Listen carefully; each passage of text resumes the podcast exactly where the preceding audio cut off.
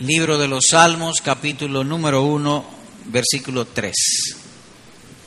La fe y la prosperidad. Leo. Será como árbol plantado junto a corrientes de aguas, que da su fruto en su tiempo y su hoja no cae, y todo lo que hace prosperará. Cuando uno lee este salmo, podrá notar que la fe tiene una poderosa y consoladora influencia sobre el cristiano. Porque aquí habla de un hombre dichoso y usa una hermosa metáfora para hablar acerca de la dicha de ese hombre. Es decir, que describe una persona de singular dicha. ¿Y cuál es la dicha de este hombre? Nótense esta expresión, hermosísimo. Todo lo que hace prosperará. De eso está hablando este salmo. Y a seguida uno se pregunta, ¿de quién se trata? ¿A quién pertenece una dicha, una bienaventuranza, una felicidad tan grande, tan singular? Él mismo responde, versículo 1 y 2. Bienaventurado el varón que no anduvo en consejo de malos, ni estuvo en camino de pecadores, ni en silla de escarnecedores y asentado, sino que en la ley de Jehová está su delicia y en su ley medita de día y de noche. Bien, se trata de un verdadero cristiano. Se trata de ti. Es decir, de esa dicha está hablando aquí. Y dice que es como árbol plantado junto a corrientes de aguas que da su fruto en su tiempo y su hoja no cae. Y reiteramos y repetimos con agrado. Todo lo que hace prosperará. Ahora bien, hemos dicho que es el verdadero cristiano. Y la semana pasada hablábamos de la influencia de la fe en el verdadero cristiano frente a la adversidad. Y a seguida nos preguntamos, pero solamente los, los cristianos son la gente, los problemas solamente pertenecen a ellos. No, no, no, no, hay cristianos prósperos, hay cristianos ricos. Explíquese, bueno, que hoy queremos hablar la influencia de la fe en un cristiano próspero, en un cristiano que Dios ha bendecido con abundancia de bienes materiales. Y el Salmo también diferencia de otros hombres, de los que no son cristianos. Dice el versículo 4 que esos que no son cristianos tienen una desdicha extrema. Son como el tamo que arrebata el viento. Tamo es polvo, el polvo. A veces vamos caminando por un lugar, por una calle, por el campo, y de pronto viene una brisa y levanta el polvo y se lo lleva y desaparece. Así serán los impíos sobre esta tierra, como el tamo que arrebata el viento. Así que el Salmo habla de dos personas. Y esas dos personas tienen algo que los diferencia, la fe en Jesucristo. Esa es la diferencia entre ellos. Uno es convertido y el otro no es convertido. Así que cuando decimos que la fe influye, estamos hablando de un hombre que confía, que tiene fe, confianza en el Señor Jesucristo y su vida es de acuerdo a los consejos de Dios o las doctrinas de lo que llamamos el cristianismo evangélico. De eso estamos hablando aquí. Así que en resumen, la fe tiene una influencia poderosa sobre todos los creyentes, aún con el cristiano próspero o rico. Influencia sobre su alma. ¿Y qué usted nos va a hablar en esta mañana? De la fe y la prosperidad. ¿Cómo la fe influye en la prosperidad? ¿Y cómo lo vamos a hacer? Primero, circunstancias del creyente próspero. Y segundo, algunos peligros de la prosperidad. Porque si bien es cierto la prosperidad es buena, también tiene mucho peligro. Son mucho menos los peligros de la adversidad que de la prosperidad. Así que empecemos circunstancias del creyente próspero. Y esas circunstancias, que son diferentes en la vida de un creyente, lo queremos presentar o trataremos de presentarlo de esta manera. Que la fe o la influencia que produce la fe en el verdadero creyente, en el creyente próspero, lo influye en él y él espiritualiza, le da seguridad, saca alegría y aumenta la prosperidad. Porque dice el texto, con el creyente pobre y con el creyente rico, todo lo que hace prosperará. Todo lo que él hace. Y eso viene a nuestra mente un texto paralelo, un concepto paralelo. A los que aman a Dios todo le ayuda bien. Esto es a lo que conforme a su propósito son llamados. Así que veremos ahora entonces algunos detalles sobre esto. Y empezamos que la fe espiritualiza la prosperidad. Cuando el, el creyente, o aún el hombre con gracia común, recibe abundancia de dinero, para citar un caso, o de bienes, es estimulado o inclinado a la virtud. En particular, a ser agradecido.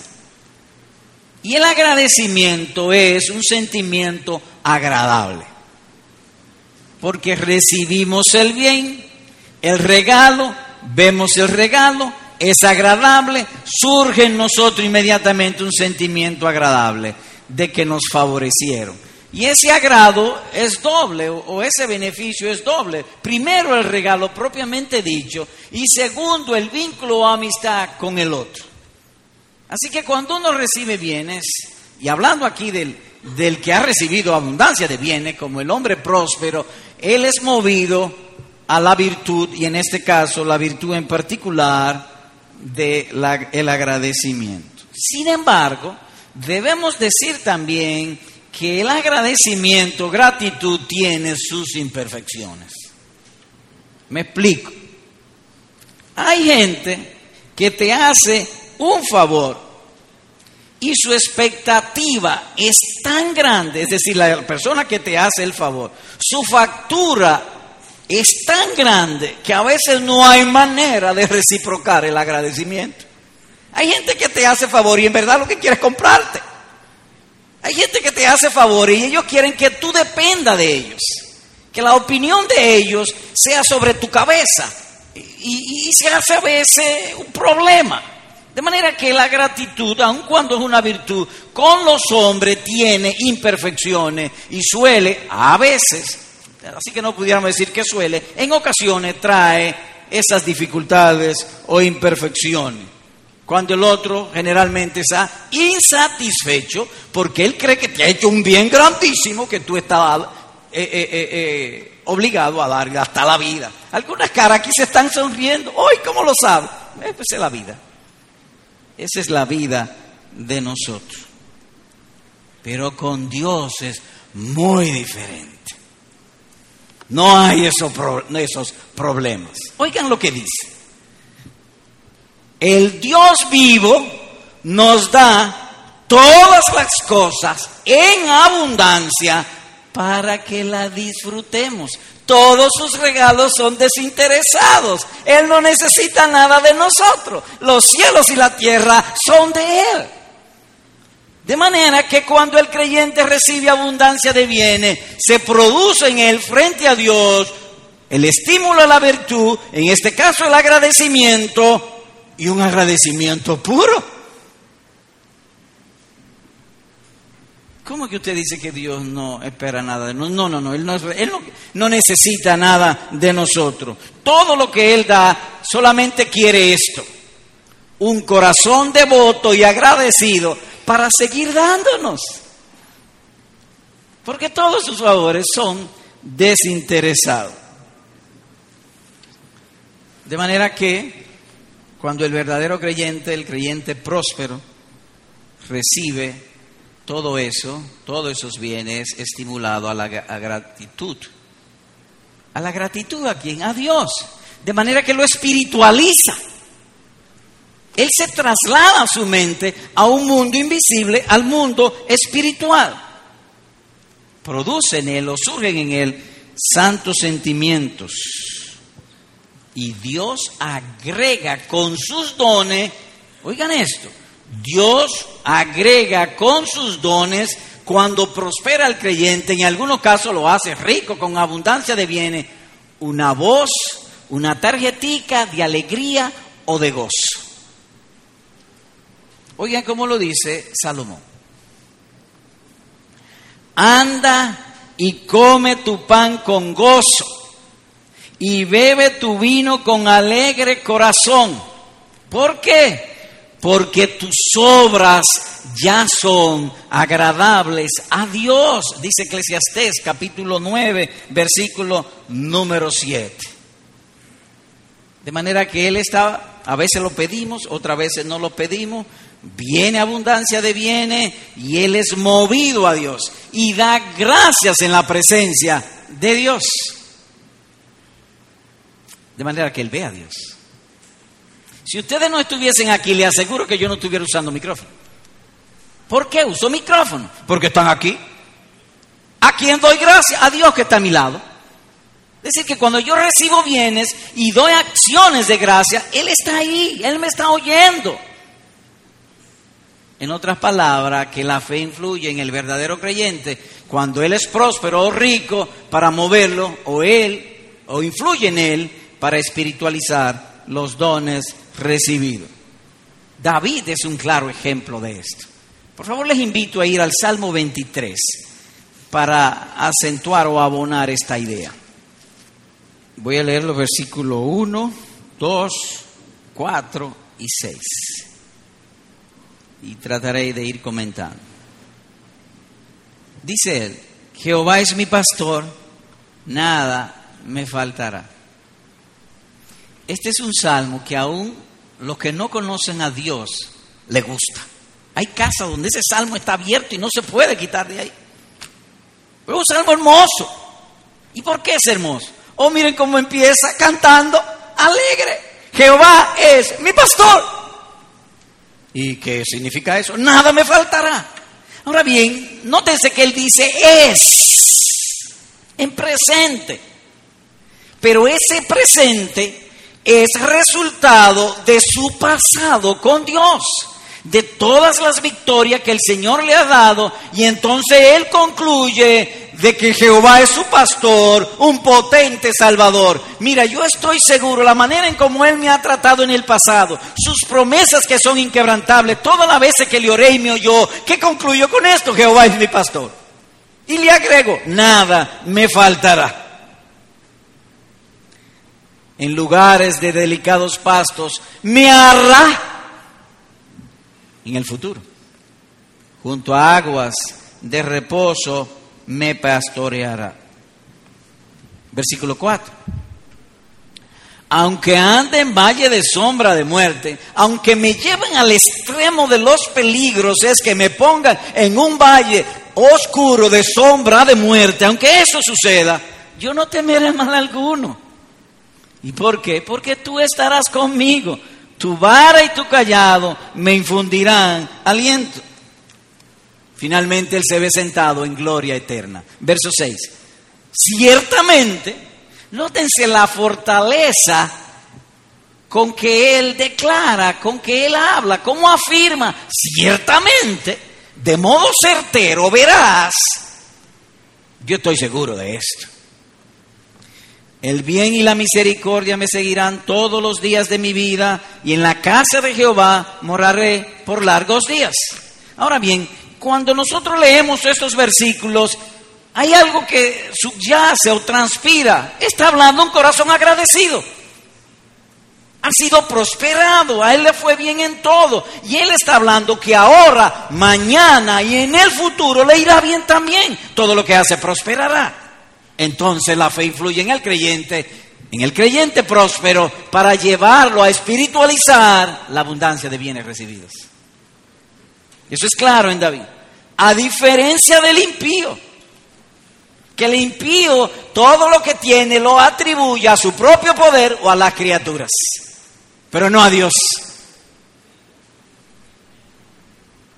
En el creyente es totalmente diferente.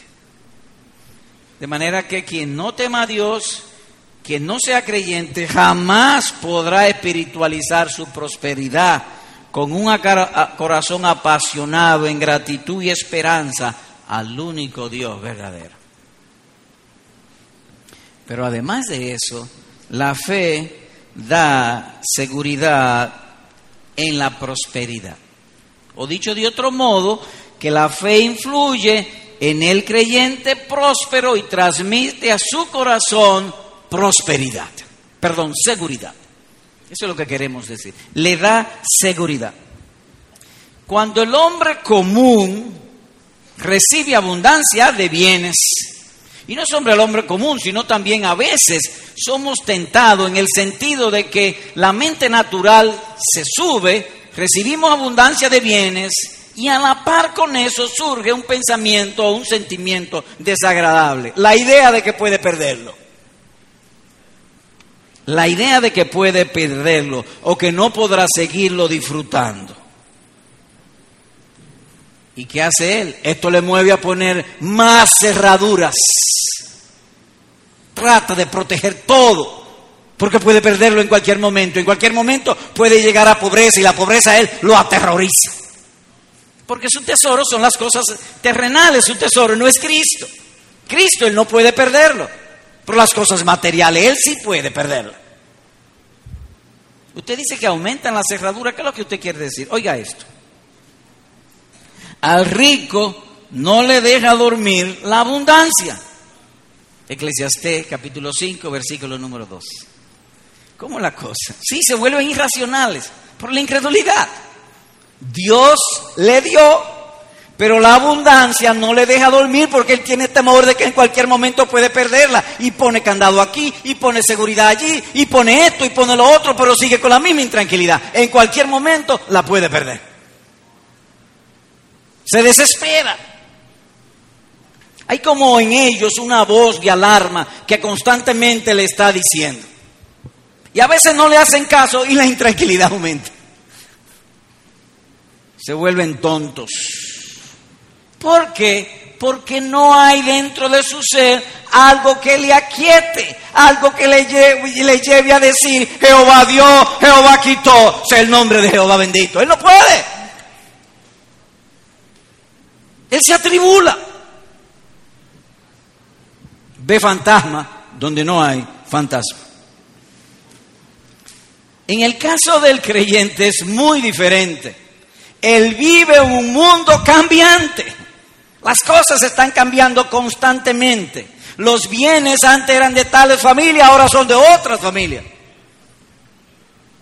Y eso va pasando así como dice la escritura, las riquezas van pasando de mano en mano, de apellido en apellido. Habían antes apellidos sonoros en Santiago, ya no tanto, ahora hay otros apellidos que tienen poder, que tienen política y tienen dinero. ¿Cómo hacen el dinero? Esa no es materia del asunto aquí. ¿Cómo lo hacen?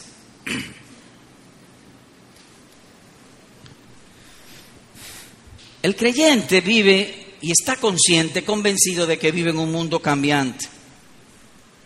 Y eso le ha enseñado a aprovechar las oportunidades cuando Él prospera, entonces se hace sobrio, generoso, caritativo, dadivoso, siembra para lo porvenir. Y el salmista lo pone claro, no solamente todo lo que hace prosperará, dice su hoja no cae. Y cuando dice su hoja no cae, ¿qué significa? Seguridad, permanencia ¿Para qué la gente quiere tener dinero? O para estar en paz, para vivir alegre y que nada le falte. Y que cuando vengan los años que vayan pasando y se acerque que la edad y los poderes naturales van cayendo y la salud va declinando y entonces tener un resguardo. Pero si yo tengo todo eso en Cristo, ya yo lo tengo en Cristo. Así que hay una diferencia grande entre uno y el otro. Es cierto que a veces vienen cosas en la vida del creyente próspero, rico, que le tientan, pero no lo mudan de donde él está.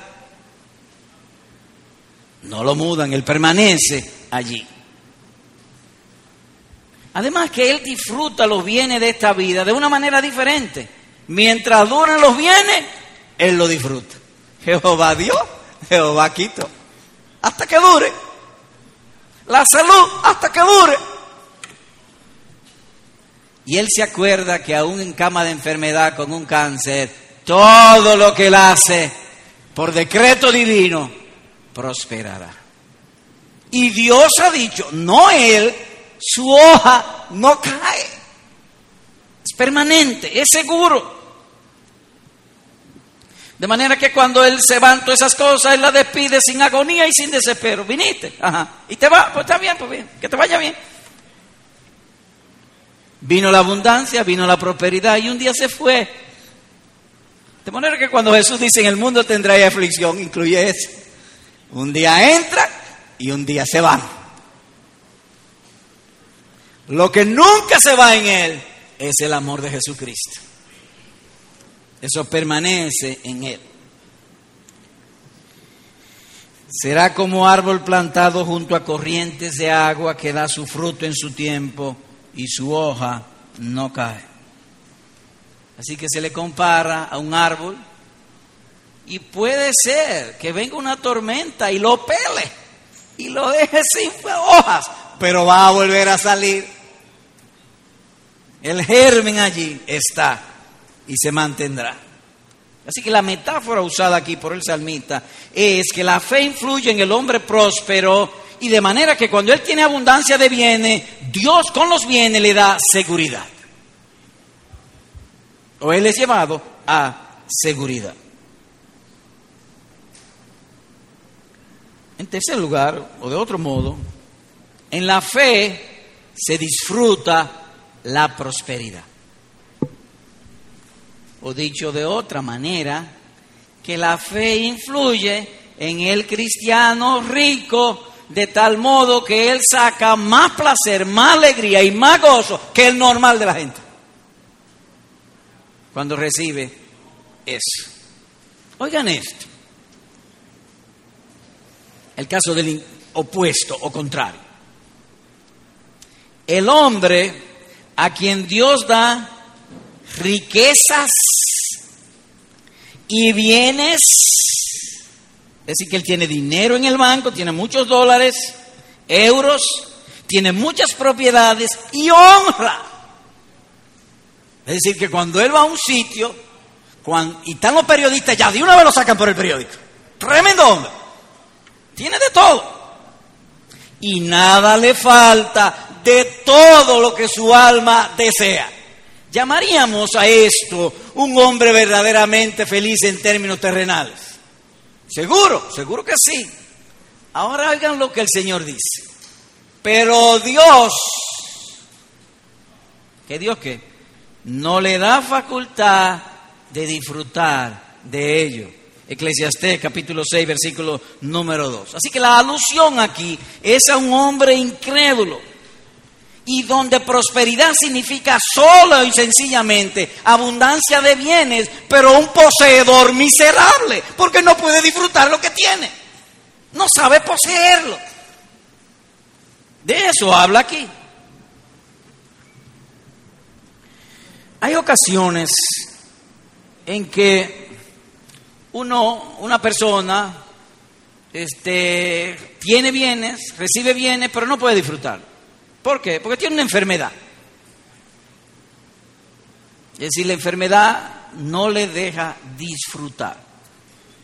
Quizá tiene BMW, BMW, Mercedes-Benz, casa aquí, casa allá, pero tiene un cáncer que lo tiene postrado.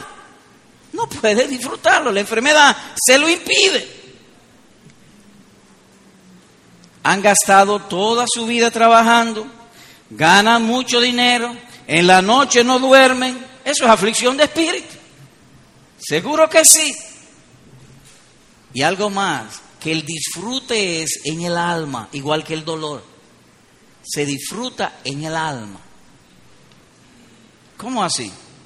Si vamos a suponer que a una persona le duele la muela,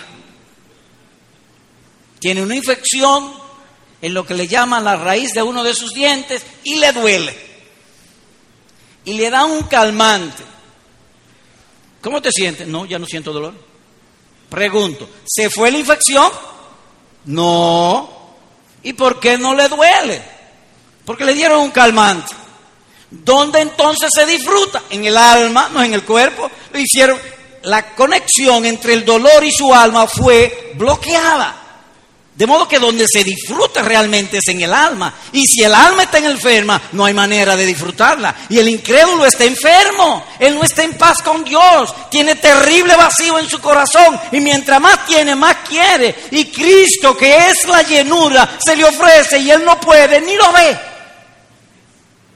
De modo que lo que él tiene no le puede disfrutar más de lo que eso le permite. Pero el creyente no es así. Él se goza en lo que Dios da siempre, aun cuando esté enfermo, porque su alma está en paz con Dios. La incredulidad del impío le mantiene su alma enferma. Así que no puede disfrutar apropiadamente de sus riquezas. ¿Ven ustedes que la filosofía del mundo está errada? Porque los impíos son enemigos del verdadero placer. El placer de ellos usualmente es violando sus conciencias. Eso es lo que ellos hacen generalmente, violando sus conciencias. Oiga cómo lo dice la Escritura, muy claramente. Las sendas de todo el que es dado a la codicia, la cual quita la vida de sus poseedores. Proverbios capítulo 1, versículo número 19. La codicia quita la vida de sus poseedores. Tremenda declaración. En cambio, el creyente sí sabe disfrutar los bienes de las riquezas. Por el consejo de Dios, el cristiano pone freno a su diversión que no degenere en culpa. Y el placer se convierta en amargura. Él tiene la gracia. El Espíritu Santo mora en él. El impío no tiene esos impulsos que le da el Espíritu Santo. En sus disfrutes y en su placer, el Espíritu le dice, no pase de ahí. Y él se aguanta y disfruta y con gozo, con alegría. Pero el impío se pasa, primero porque no tiene el Espíritu Santo y luego el disfrute se le convierte en amargura. No así con el creyente. El creyente tiene el testimonio del Espíritu Santo de una vida en sobriedad, en equidad, en piedad y además el testimonio de buenos hombres. Veamos ahora o leamos el testimonio de un hombre así. Job capítulo 29, por favor. Verso 11. Hasta el 17 leo. Leo. Los oídos que me oían me llamaban bienaventurado. En otras palabras, cuando oían de la vida de Job decían, tú eres un hombre feliz dichoso. Y los ojos que me veían me daban testimonio. ¿Y por qué? Porque yo libraba al pobre que clamaba y al huérfano que carecía de ayudador. En otras palabras, que yo usaba los bienes que Dios me ha dado y mi talento para ayudar al necesitado. Eso es lo que le está diciendo. De modo que a las bienes que Dios me dio, yo lo ponía a hacer el bien para su gloria y el Señor me agregaba alegría y gozo. Sería la idea. Verso 13. La bendición del que se iba a perder venía sobre mí y al corazón de la viuda yo daba alegría. Es decir, que él tomaba personalmente, iba a la viuda que estaba en necesidad y él mismo le llevaba el bien. La veía alegre y él se alegraba. Lo multiplicaba, se aumentaba. Verso 14, me vestía de justicia y ella me cubría, como manto y diadema era mi rectitud. Yo era ojos al ciego y pies al cojo. A los menesterosos era padre Y de la causa que no entendía me informaba con diligencia, con el fin de ayudar. Y quebrantaba los colmillos del inicuo y de su siente hacía soltar la presa. De modo que este hombre, Dios le había prosperado económicamente, era rico, tenía el testimonio de una buena conciencia, tenía el testimonio del Espíritu Santo y tenía también el elogio de hombres buenos. Es un gozo triple. Los impíos no tienen eso. Primero no tienen el testimonio de una buena conciencia. Y ellos cuando alguien los elogia dicen, algo quiere este de mí. No pueden disfrutar. El alma está enferma con incredulidad y dureza. No así el creyente. Así que tu disfrute era triple. No así el impío. Pero además, el creyente próspero por la influencia de la fe aumenta su prosperidad. Él aumenta. En el creyente rico, próspero, la fe enseña que su corazón, lo le enseña su corazón, o inclina su corazón al prospecto de una vida gloriosa. Que en Cristo Él tiene la esperanza de gloria eterna.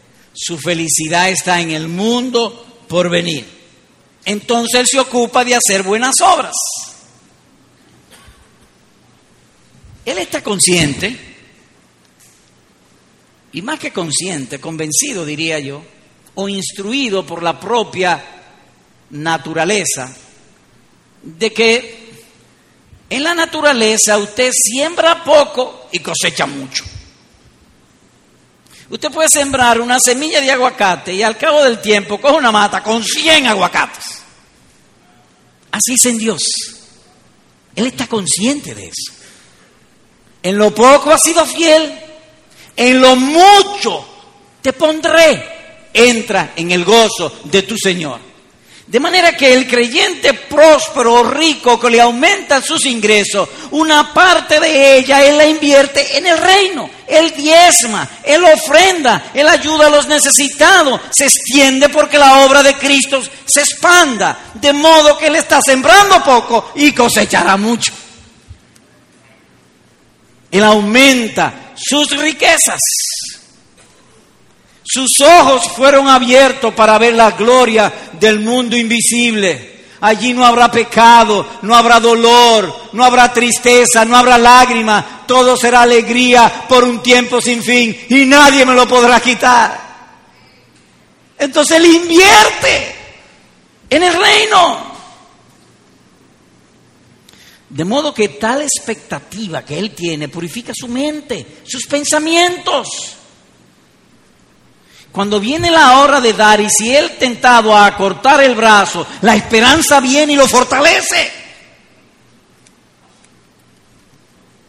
Y entonces él hace obras de caridad o generosidad. Hay dos estados en esta tierra que suelen dar lustre al Evangelio. Esos dos estados son la juventud y el dinero. Imaginemos que esta sea una iglesia y que todos los miembros de la iglesia tengan mínimo 73. Cuando llegan ahí, eh, pero es una iglesia de viejo. Vámonos para otra. Pero donde están los jóvenes es diferente. Eso adorna el Evangelio. No son pocos los testimonios para la gloria de Dios de gente que viene aquí. Hay muchos hombres jóvenes ahí y niños que ya están convertidos. Eso da lustre al Evangelio. Pero también da lustre al Evangelio cuando la gente tiene buenos ingresos. Oiga, como lo dice la Escritura. Algunos de ellos creyeron y se unieron a Pablo y a Silas juntamente con una gran multitud de griegos temerosos de Dios y muchas de las mujeres nobles o principales, dice Hechos capítulo 17, versículo número 4. Y cuando usted lee el texto, Pablo está destacando la noticia. Es decir, hay gozo en el cielo por cada pecador que se arrepiente. Pero cuando un rico se convierte, ah, yo no sé si hay más gozo, no lo dice la escritura, pero me inclino a pensar que entre nosotros hay gozo. Porque difícilmente entrarán los ricos en el reino de Dios. Así como los diamantes y las joyas son escasas, también son escasos los ricos creyentes. Son joyas, dan lustre. De manera pues que este, eh, la fe influye en estos hombres para ello expandir sus inversiones respecto al reino por venir. Ellos además están conscientes que la prosperidad declina con la vida y la salud. Tú pudieras ser muy rico y quiere el Señor que así lo sea. Pero a medida que van pasando los años, y que comienzan los achaques, el disfrute de la prosperidad va bajando. Se va bajando. ¿Y por qué? Porque la prosperidad es algo pasajero.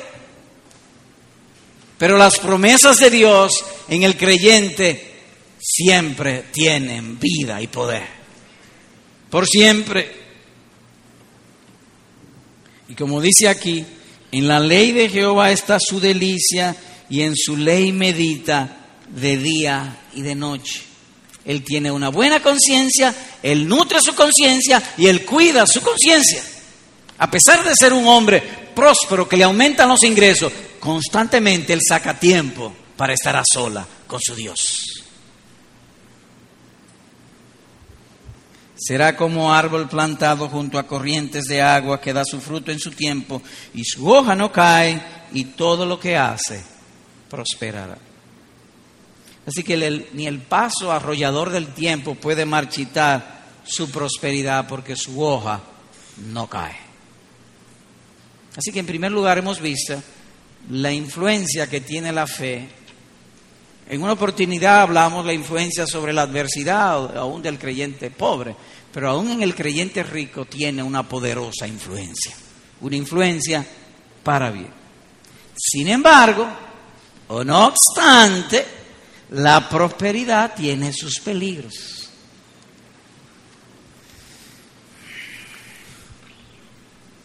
Nosotros tenemos una facultad poderosísima que se llaman los deseos.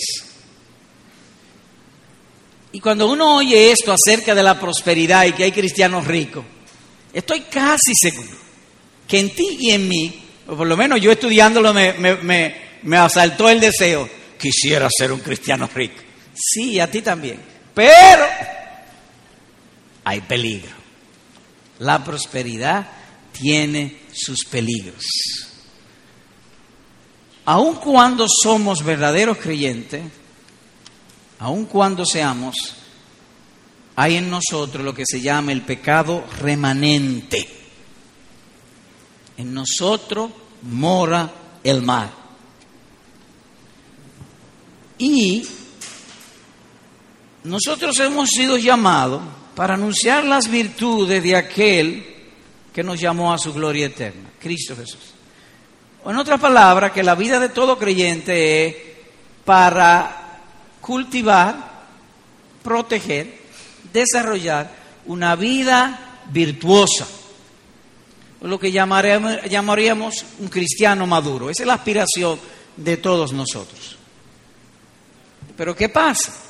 La prosperidad tiene la tendencia de socavar las virtudes. ¿Por qué? Porque a medida que aumentan los ingresos, también aumentan los malos deseos. Cuando hablamos de una persona mundana, generalmente se asocia a nuestras mentes no un hombre pobre, sino rico. El mundano, el carnal, todos los hombres son mundanos y carnales, pero donde más se acentúa es cuando tienen prosperidad.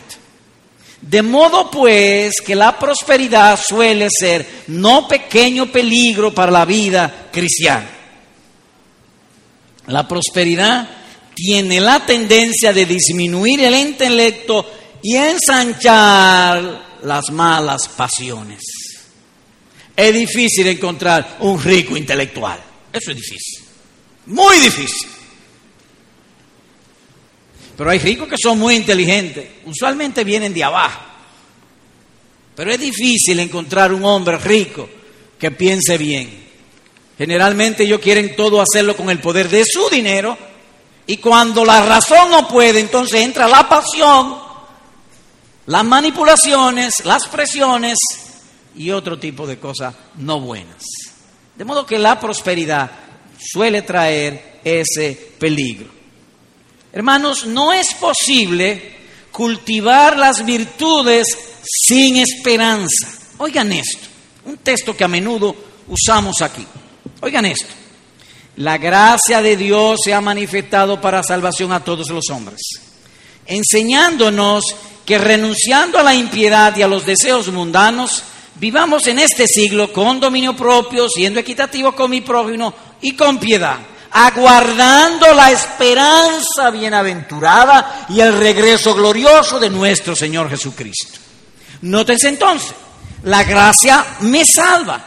La gracia me enseña una vida virtuosa, pero ¿cuál es el poder o por dónde viene el poder para que yo desarrolle una vida virtuosa? La esperanza.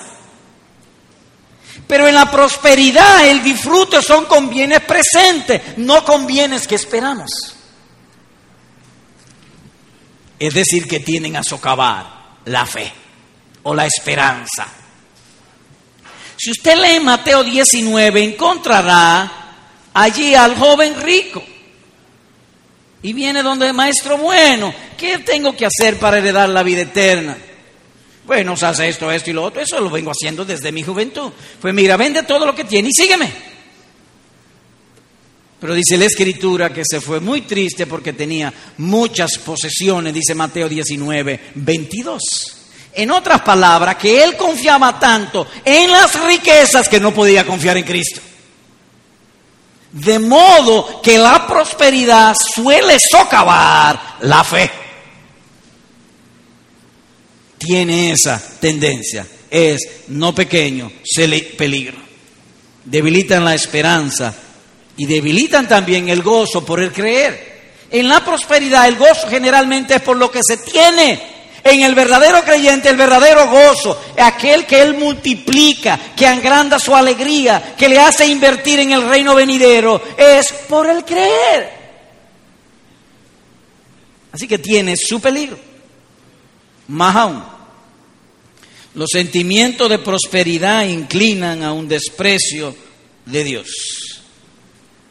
La Biblia enseña que a medida que los hombres crecen en posesiones de dinero, de bienes, de riqueza y aún honra y placeres terrenales, en esa misma proporción suelen despreciar a Dios y sus consejos.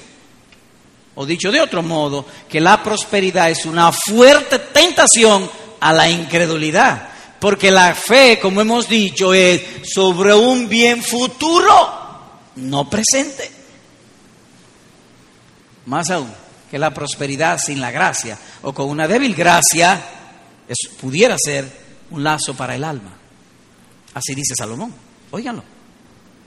No me des riquezas, no sea que me sacie. Eso es, que mi gozo esté en los bienes materiales y te niegue y diga quién es el Señor. Proverbio capítulo 30, versículo número 9. Hermano, todo lo hemos experimentado. Que el corazón carnal, del cual tú y yo tenemos, es decir, hay un pecado remanente en nosotros, tiene la fuerte inclinación de atribuir todas las cosas a causas secundarias. Para ellos la naturaleza es más bondadosa que el creador. Y como si Dios hiciera la cosa por, por chance o por casualidad o por posibilidad. Es extremadamente raro encontrar a un hombre próspero atribuir sus riquezas a Dios y no a su propio poder y a las criaturas. Eso es raro. Nosotros mismos luchamos con eso. A veces El predicador, Dios le usa para edificar un hermano, viene un hermano y le dice, y su palabra siempre es para la gloria de Dios. No, no soy yo, el temor lo lleva a ello. Porque la tendencia nuestra es atribuirlo a nuestro propio poder, a nuestra propia capacidad, a los libros que tenemos, a la manera que estudiamos y a una serie de cosas que no son Dios. De modo que la prosperidad o facilidad de vida suele ser un gran peligro para la vida cristiana. Veamos un caso. Deuteronomio 6, por favor. Versículos 10 al 12, rápidamente. Leo. Oigan esto. Moisés dándole un consejo, un buen consejo, un sabio consejo al pueblo de Israel. Cuando Jehová tu Dios te haya introducido en la tierra que juró a tus padres, Abraham, Isaac y Jacob, ¿qué te daría? En ciudades grandes y buenas que tú no edificaste. Es decir, Dios te va a introducir a una facilidad de vida. Eso es lo que le está diciendo. Tú no hiciste tu casa. Te la van a dar. Y casas llenas de todo bien, que tú no llenaste. Y cisternas cavadas que tú no cavaste. Viñas y olivares que no plantaste. Y luego que comas y te sacies, cuídate. Mire la advertencia. Dios te va a llevar a una vida de felicidad, de prosperidad, de comodidad, nada te va a faltar, va a tener buenos ingresos, vehículos, dinero para viajar y 20 mil cosas, te va a ir bien. Cuídate de no olvidarte de Jehová que te sacó de la tierra de Egipto, de casa de servidumbre. A Jehová tu Dios temerá y a él solo servirá y por su nombre jurarás. Ahora noten que él dice, cuídate, porque la prosperidad nos aleja de Dios, aleja el corazón de Dios sin uno darse cuenta. Por eso dice, cuídate, vela.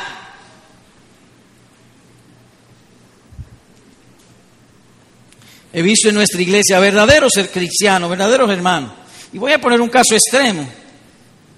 Hace mucho tiempo una hermana me dijo, pastor, mire, oren porque eh, eh, para la liquidación del trabajo, que me salga, que qué sé yo cuánto. Y entonces ore por mí para que me ayude. Oramos juntos. Le dieron cinco mil pesos de bonificación. ¿Saben cuánto dio para la obra? 100 pesos.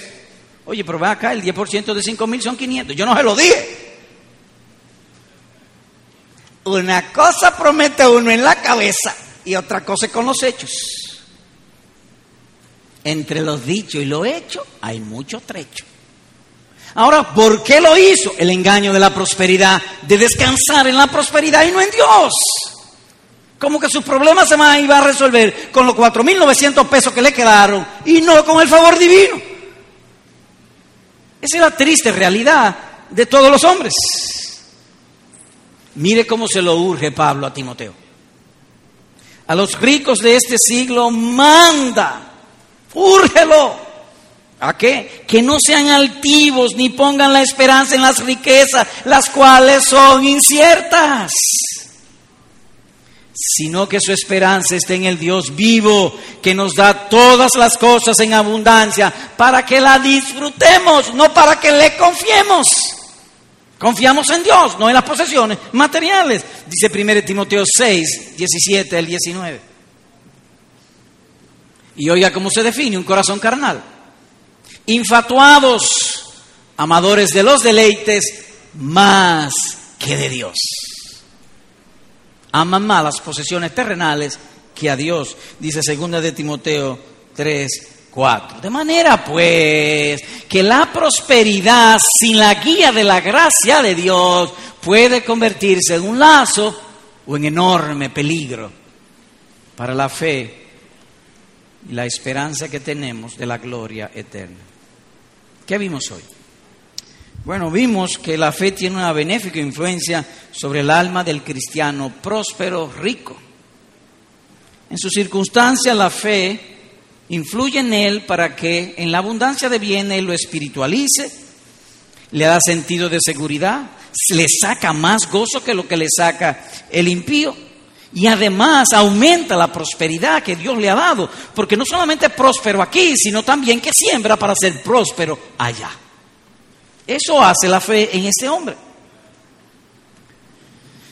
De modo que cuando se... Pero también la fe tiene sus peligros, porque cuando se aumenta la prosperidad y los bienes, suelen aumentarse los malos deseos. Hay veces que uno habla porque tiene el bolsillo lleno, pero si no tiene el bolsillo lleno, el tono de hablar eh, se va. Pero cuando uno tiene el bolsillo lleno y no necesita a nadie, mira tú. Pero cuando está vacío, Señor, usted me puede ayudar.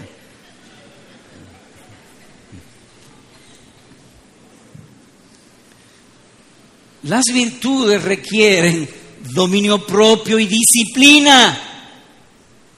Y el dominio propio y disciplina lo da la gracia de Dios con la esperanza en Jesucristo. No más.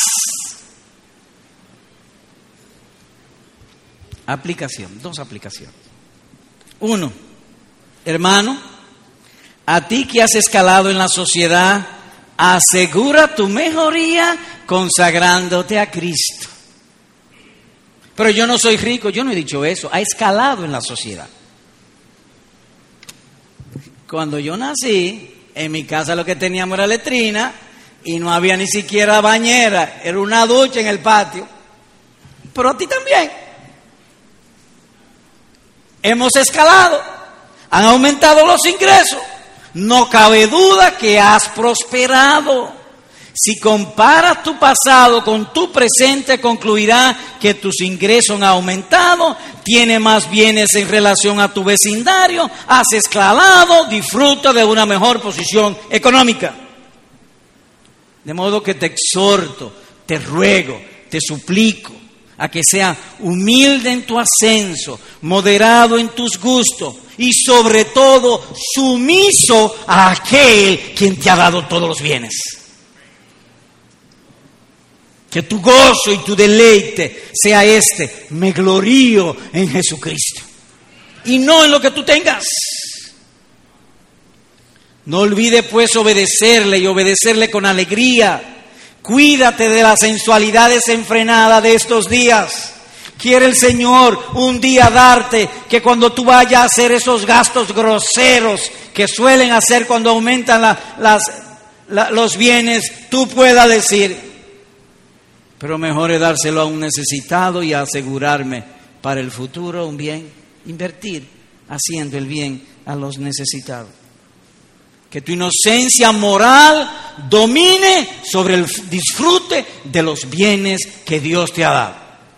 Y es mi ruego, es mi oración y mi súplica a Dios que el ángel diga de ti lo mismo que dijo de Cornelio. Fulano, amado hermano, tu oración ha sido oída y tus limosnas han sido recordadas delante de Dios.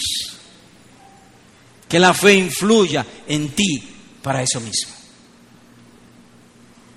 Amigo, amiga, la verdadera miseria no es bolsillos vacíos, sino lejos de Cristo y cerca del infierno. Esa es la verdadera miseria.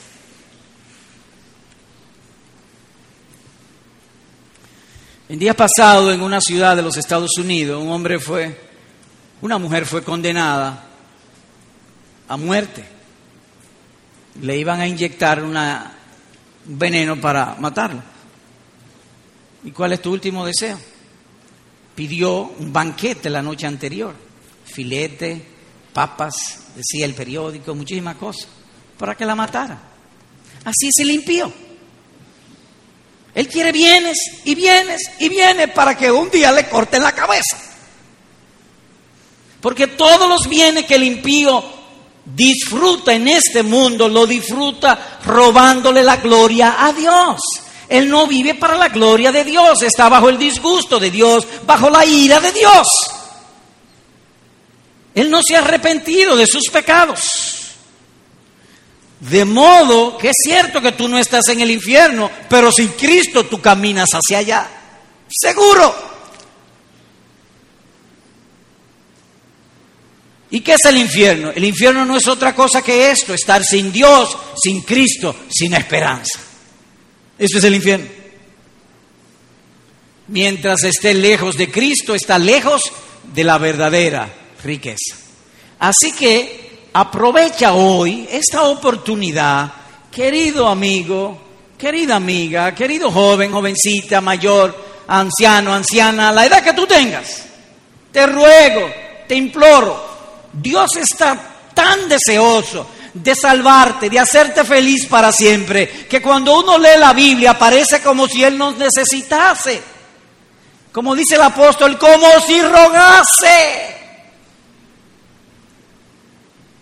Os rogamos en el nombre de Cristo, reconciliaos con Dios.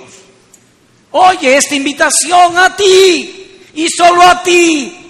Venid a mí y vivirá vuestra alma y haré contigo. Oye lo que dice el Señor, pacto eterno. ¿Y cuál es el pacto eterno? Que nunca más me volveré atrás de hacerte bien. ¿Y qué debo hacer? Pregunta él. Ahí mismo en tu asiento. Señor, perdona mis pecados. Aumentame la fe, diría un hermano. Pero él dice, Señor, perdona mis pecados. Hazme nacer de nuevo que tu Santo Espíritu more en mí y que tu consejo y tu gracia me dirija siempre. Tú dirás o preguntarás y me oirá el Señor. Bueno, Él me ha mandado a que te llame. Si estamos aquí es porque Dios lo ha mandado. Confía en Él, no dudes. Así que arrepiéntete de tus pecados ahí en el corazón y confía en el Señor Jesucristo. Amén.